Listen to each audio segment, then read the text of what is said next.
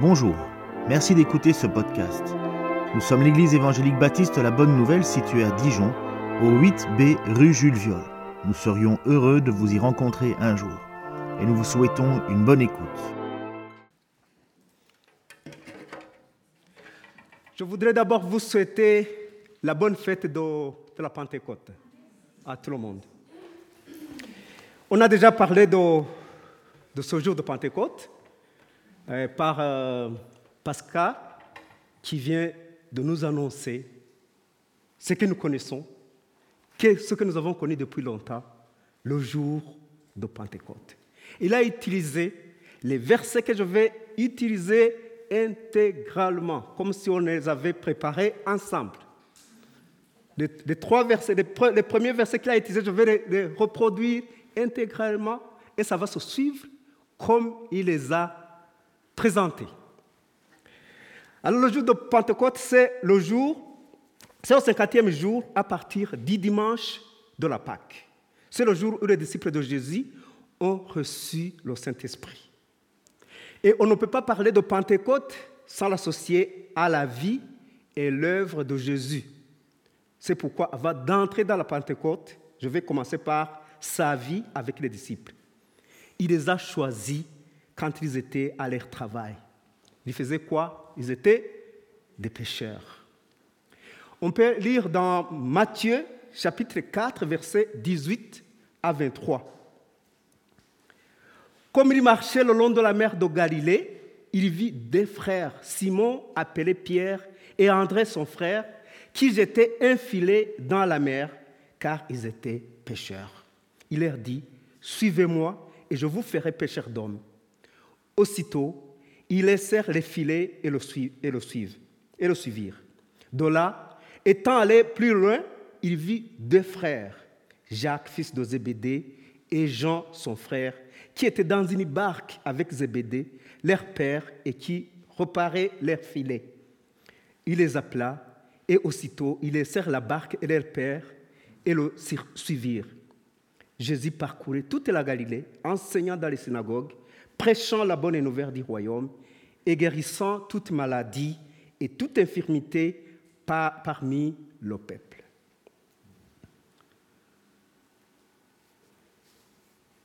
Les disciples ont décidé d'abandonner leur métier qu'ils aimaient pour suivre le Christ dans la prédication de la bonne nouvelle du royaume. Il est étonnant que Jésus ait appelé des simples pécheurs, pas des pécheurs de, de péché, mais de pécher ceux qui pêchaient le poisson, pour exercer avec lui son ministère. Il a appelé les simples personnes les pécheurs. Il n'a pas choisi des spécialistes de la loi ou de l'Ancien Testament et autres notables de la société. Jésus, qui les voit jeter défiler dans le lac, voit en eux une autre spécialité de jeter le filet, non pour chercher des poissons, mais pour chercher les hommes.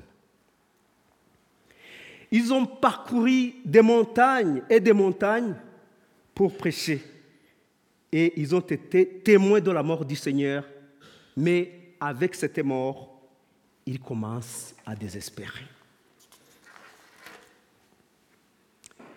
Ils décident de retourner dans leur ancien métier quand Jésus meurt.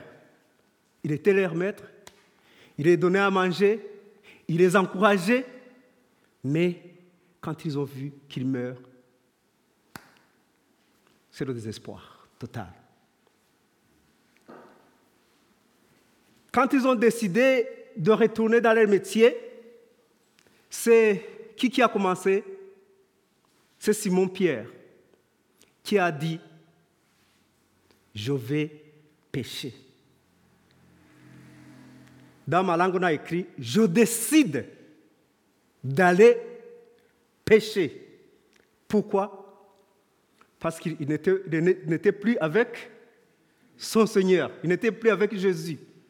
Ils pensaient que c'était fini, que le rôle qu'ils jouaient avec Jésus, c'était fini. Alors, il décide de retourner à son travail. Et les autres ont dit, oui, nous aussi, parce qu'ils étaient tous pécheurs. C'est cette histoire qui m'a motivé à prendre ce titre de Jeter le filet du côté droit de la barque. Vous avez vu mon titre. C'était Jeter le filet du côté droit de la barque. C'est ça le titre d'aujourd'hui. Après sa résurrection, Jésus s'est montré aux gens à plusieurs reprises pour prouver sa résurrection. Et il est resté 40 jours avec ses disciples. Pendant ces 40 jours, c'est par la résurrection et l'ascension, Jésus ne s'est, ne s'est jamais montré au monde, mais il s'est présenté à plusieurs reprises à de différentes manières aux siens. Quand je dis les siens, c'est ceux qui l'avaient accepté comme Seigneur et Sauveur. J'ai essayé de voir les, passages qui montrent son apparition, le jour de la résurrection et après son élévation. Je ne vais pas citer des, versets, mais j'en ai. Il, s'est présenté à Marie de Magdala. Il s'est apparu aussi aux femmes revenant du sépulcre. Tout ça, vous connaissez. Il s'est apparu aux femmes, non, à Pierre, dans Luc 24, aux deux disciples sur le chemin d'Emmaüs, aux dix apôtres à l'absence de, de Thomas. Et vous savez que Thomas, il a douté. Il a dit, moi, si je ne vois pas, quoi, là où on a trouvé ses mains, je n'accepterai jamais. Et pendant les 40 jours, c'est-à-dire après sa résurrection jusqu'à l'ascension, il s'est montré aux apôtres. Et à ce moment-là, Thomas était là. C'est là où il a commencé aussi à accepter. Il avait douté avant, mais maintenant il accepte parce qu'il est avec les autres. Il s'est montré à ses disciples au bord du lac de Tibériade. Il s'est montré aux onze disciples sur les montagnes en Galilée. Il s'est montré à plus de 500 frères à la fois. C'est ce qu'on dit en 1 Corinthiens 15, verset 6. Et puis il s'est montré à Jacques, le frère du Seigneur. Il s'est montré aussi aux apôtres et aux disciples sur le mont des Oliviers avant son ascension. Et il s'est montré à d'autres personnes après, quand il était parti. Il s'est montré à Étienne, à Saul de Tars sur le chemin de Damas, à Jean de Patmos. Mais ces autres-là, c'est quand il était encore sur la terre. Alors, voyons son apparition à ses disciples quand ils s'étaient retournés dans leur ancien métier. C'est Jean 21, versets 1 à 11. Après cela, Jésus se montra encore aux disciples sur les bords de la mer de Tibériade. Et voici de quelle manière il se montra. Simon-Pierre, Thomas appelé Didyme, Nathanaël de Cana en Galilée, les fils de Zébédée et des autres disciples de Jean étaient ensemble. Simon-Pierre leur dit, je vais pêcher. Ils lui dirent, nous allons aussi avec toi. Ils sortirent et montèrent dans une barque. Et cette nuit-là, ils ne prirent rien. Le matin étant venu, Jésus se trouva sur le rivage. Mais les disciples ne savaient pas que c'était Jésus. Jésus leur dit, Enfants, n'avez-vous rien à manger? Ils lui répondirent, Non. Il leur dit, Jetez le filet du côté droit de la barque et vous trouverez. Ils le jeté là donc et ils ne pouvaient plus le retirer à cause de la grande quantité de poissons.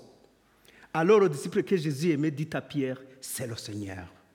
Et Simon-Pierre, dès qu'il entendit que c'était le Seigneur, mit son vêtement et sa ceinture, car il était nu, et se jeta dans la mer.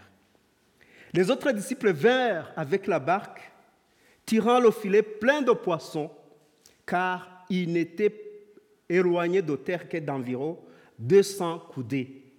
Lorsqu'ils furent descendus à terre, ils virent là des charbons allumés, dix poissons dessus et du pain. Jésus leur dit, apportez des poissons que vous venez de prendre.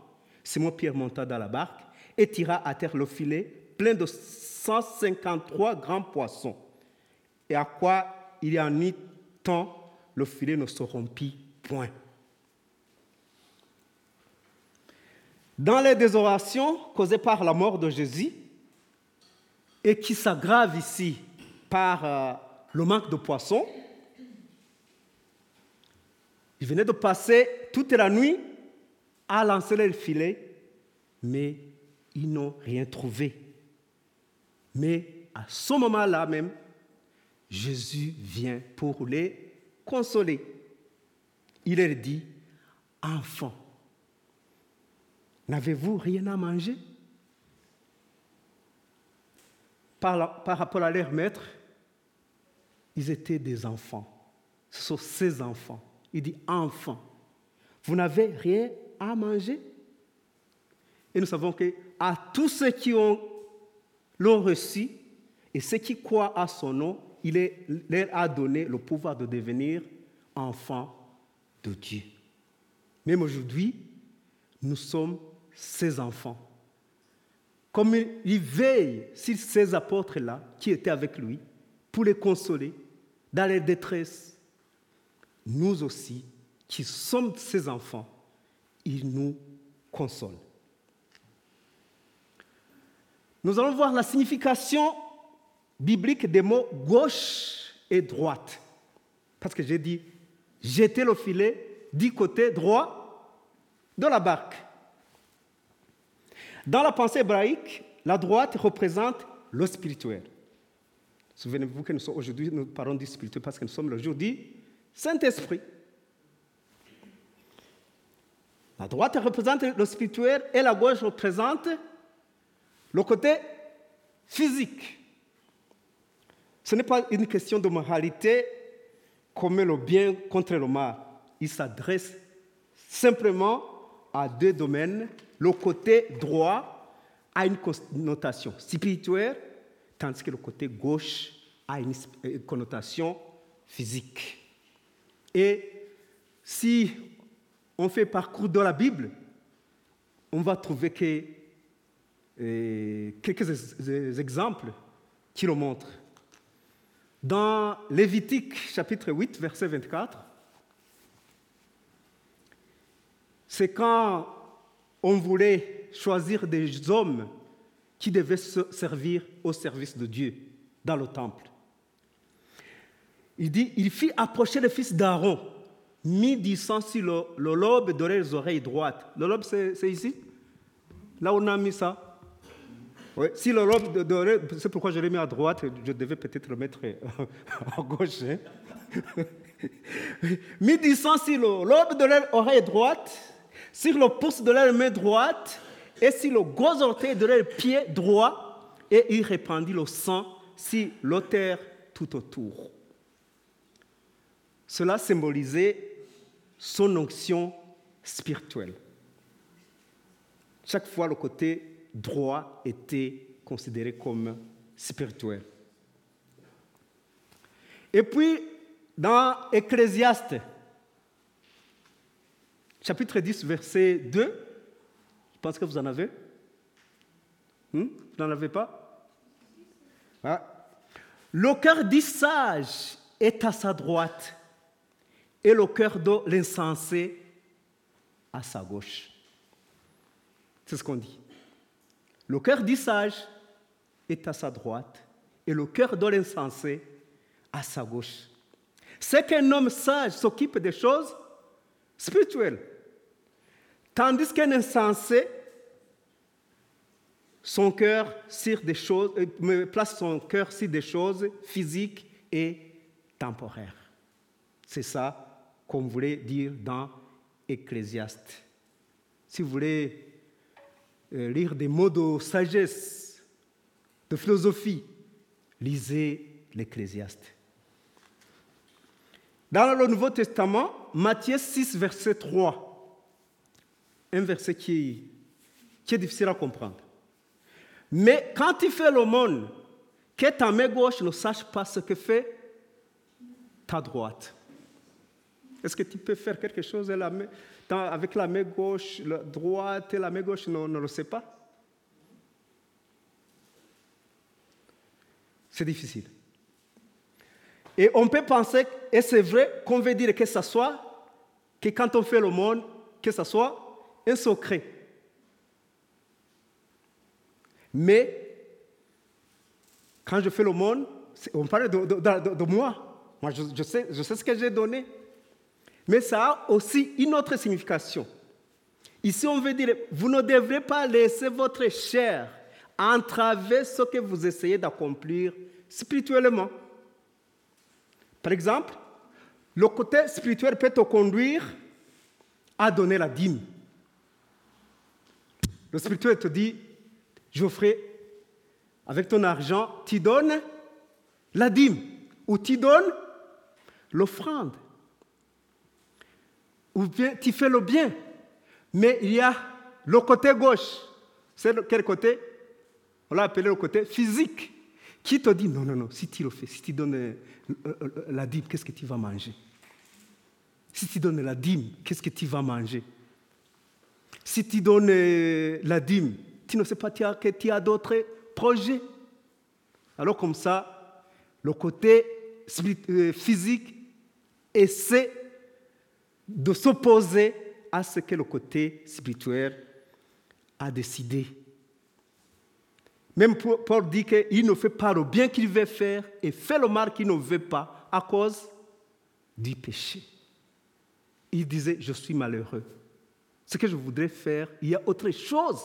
Il y a une autre loi qui vient, qui m'empêche de faire ce que la loi spirituelle me demande de faire.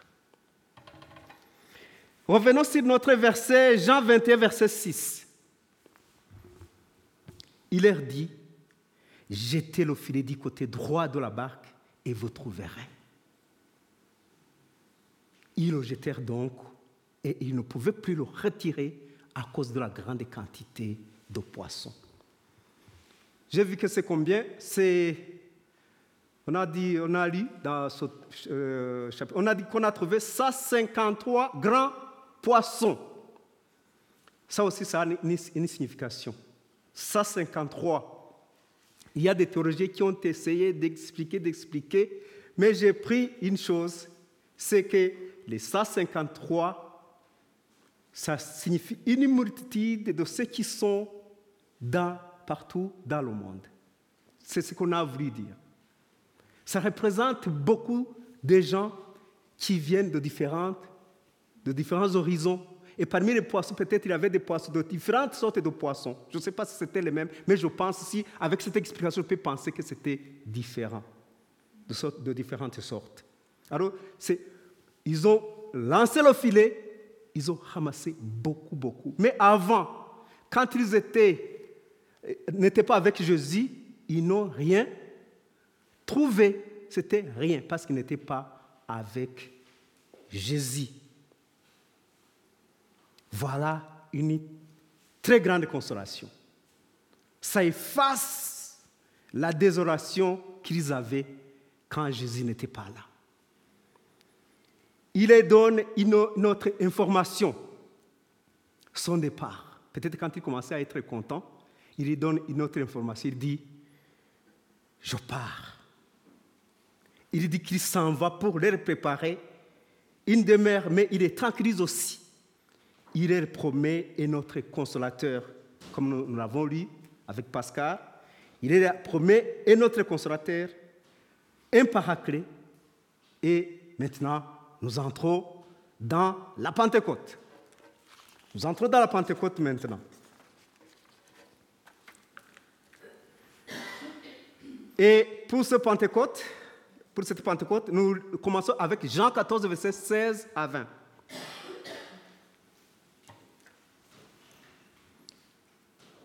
si vous demandez quelque chose à mon nom, parce qu'il arrive, il vient les consoler, je le ferai.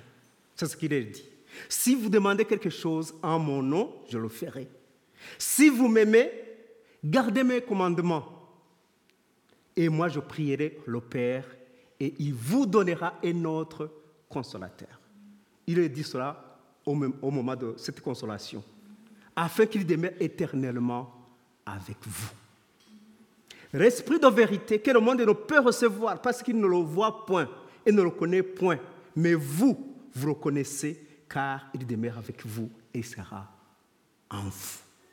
Je ne vous laisserai pas orphelin. Vous savez qu'il a dit enfant. Avez-vous trouvé Avez-vous quelque chose à manger? Aujourd'hui, il dit je ne vous laisserai pas orphelin. Il y aura quelqu'un d'autre qui viendra. Même s'il commençait à douter, il veut encore une fois partir, je viendrai à vous. Encore un peu de temps et le monde ne me verra plus.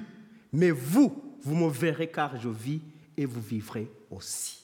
En ce jour-là, vous connaîtrez que je suis en mon Père, que vous êtes en moi et que je suis en vous. Ici, c'est la Trinité. C'est la Trinité. Si on voit Jésus, le Saint-Esprit et le Père sont un. Ils, ils interviennent tous, si tu vois Jésus, tu as vu le Saint-Esprit. Si tu as Jésus, tu as son Père. Si tu as son Père, tu as Jésus. Alors, c'est pourquoi nous voulons voir. J'ai dit le paraclet. Je vous enverrai le paraclet, le Saint-Esprit. Le Saint-Esprit, on voulait parler du Saint-Esprit qui est aussi le paraclet. C'est quoi le paraclet? Du latin, paraclet s'applique à Saint-Esprit. C'est un défenseur, un intercesseur, un consolateur. C'est ça le paraclet en latin. Et en grec, c'est celui qu'on appelle au secours, qu'on peut appeler auprès de soi, ou celui, qui intercède. C'est un avocat. Le parquet qui envoie, c'est un consolateur, on peut l'appeler et c'est un avocat. Dans la première épître de Jean, le terme paraclet s'applique aussi à Jésus lui-même. Parce que dans la première épître de Jean, chapitre 2, verset 1, 1 Jean 2, 1, on dit Mes petits enfants, je vous écris ces choses afin que vous ne péchiez point.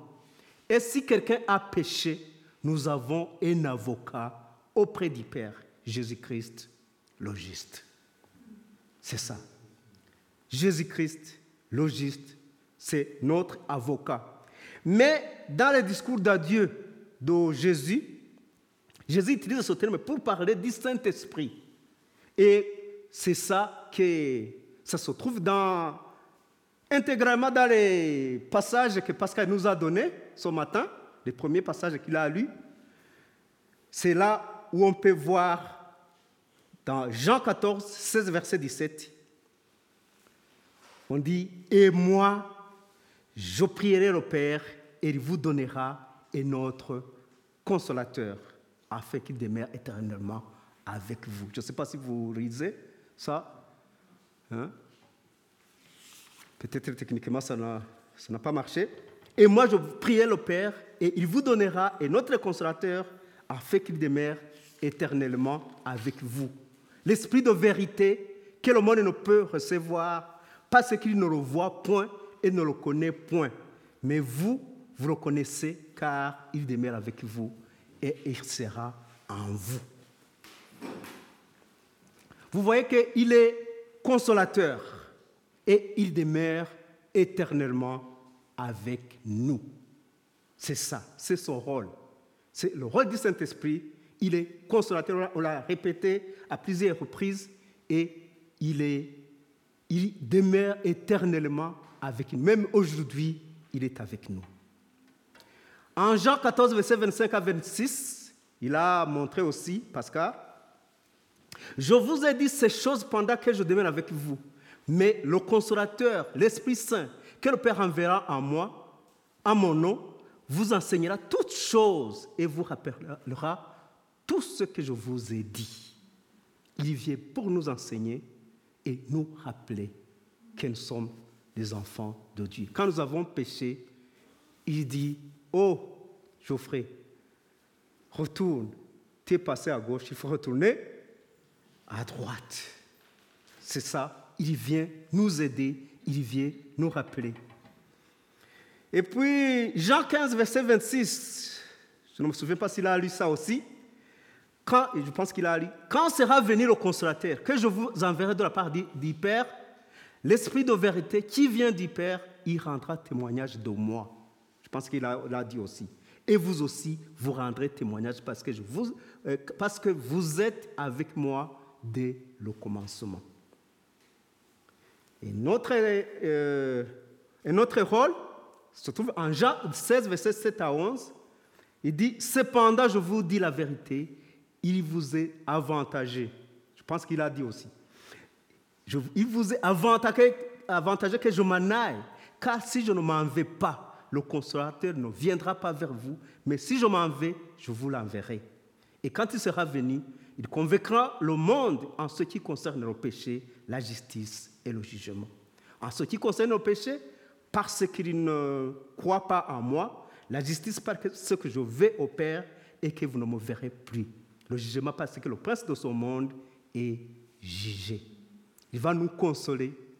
S'il y a le jugement, le jugement ne nous concerne pas. Si nous avons le Saint-Esprit, si nous avons Christ comme sauveur, le jugement, ça va passer. Ça ne nous concerne pas. Mais tout le monde sera jugé. Et vous voyez que partout, on aperçoit euh, le Saint-Esprit, le Paraclet, Consolateur, qui nous console dans nos difficultés, dans nos malheurs. C'est la même chose toujours avec le rôle du Saint-Esprit. On dit, en Jean 16, 13 à 14, on dit, quand le Consolateur sera venu, Esprit de vérité, il vous conduira dans toute la vérité, car il ne parlait pas de lui-même, mais il dira tout ce qu'il aura entendu et il vous annoncera des choses à venir. Il me glorifiera parce qu'il prendra, il prendra de ce qui est à moi et vous l'annoncera. C'est la joie d'avoir le Saint-Esprit. C'est la joie d'accepter Christ. Si tu as accepté Christ, tu n'es pas seul. Jésus est toujours avec nous à travers son, Saint-Esprit. Le Saint-Esprit qu'il nous a donné. Il a dit, je ne vous laisse pas orphelin, je viendrai, je suis avec vous pour vous consoler, pour vous encourager et surtout pour vous montrer le chemin à suivre. Si nous avons dévié, il y a le Saint-Esprit qui nous dit de revenir et de suivre le bon chemin qui mène à la vie éternelle. Je vais finir, mais je voudrais vous rappeler que le titre c'était Jeter le filet du côté droit de la barque. Rappelons-nous que dans la pensée hébraïque, le côté droit symbolise le spirituel, tandis que le côté gauche symbolise le corporel et le physique. Le Seigneur veut que nous projetions dans le côté spirituel. Il faut nous plonger toujours dans le côté spirituel le Seigneur a trouvé que les disciples étaient retournés dans l'ancien métier de pêcheur de poissons, au lieu d'avancer dans ce qu'il leur avait appris à pêcher, pêcher les hommes, annoncer la prédication, annoncer que Christ est vivant. C'est ce qu'ils devaient faire en premier, aller annoncer que le Christ est ressuscité. Ils le savaient, mais ils sont allés pêcher. Et c'est là qu'il les rencontre parce qu'il ne les abandonne jamais. Jésus apparaît à ses disciples et nous, nous attendons son apparition quand il viendra prendre les siens. Nous aussi, nous allons le voir, comme les, disciples l'ont vu. Et je termine par le, le, chapitre 8 de Romains, chapitre 5, verset 18. Romains 8, verset 5 à 18 plutôt. sont ces versets que je voudrais que vous les gardez dans vos cœurs ce jour de Pentecôte. On dit, ceux en effet qui vivent selon la chair s'affectionnent aux choses de la chair, tandis que ceux qui vivent selon l'esprit s'affectionnent aux choses de l'esprit. Et l'affection de la chair, c'est la mort, tandis que l'affection de l'esprit, c'est la vie et la paix. Car l'affection de la chair est inimitié contre Dieu, parce qu'il ne se soumet pas à la loi de Dieu et qu'il ne le peut même pas. Or, ceux qui vivent selon la chair ne sauraient plaire à Dieu. Pour vous, vous ne vivez pas selon la chair, mais selon l'esprit. Si du moins l'esprit de Dieu habite en vous. Si quelqu'un n'a pas l'esprit de Christ, il ne lui appartient pas. Et si Christ est en vous, le corps, il est vrai, est mort à cause du péché. Mais l'esprit est vie à cause de la justice. Et si l'esprit de celui qui a récité Jésus d'entre les morts habite en vous, celui qui a récité Christ d'entre les morts rendra aussi la vie à vos corps mortels pour son esprit qui habite en vous. Ainsi donc, frères, nous ne sommes point redevables à la chair pour vivre sur la chair. Si vous vivez selon la chair, vous mourrez. Mais si par l'esprit vous faites mourir des actions du corps, vous vivrez. Car tous ceux qui sont conduits par l'esprit de Dieu sont fils de Dieu. Et vous n'avez point reçu un esprit de servitude pour être encore dans la crainte, mais vous avez reçu un esprit d'adoption par laquelle nous crions Abba, Père.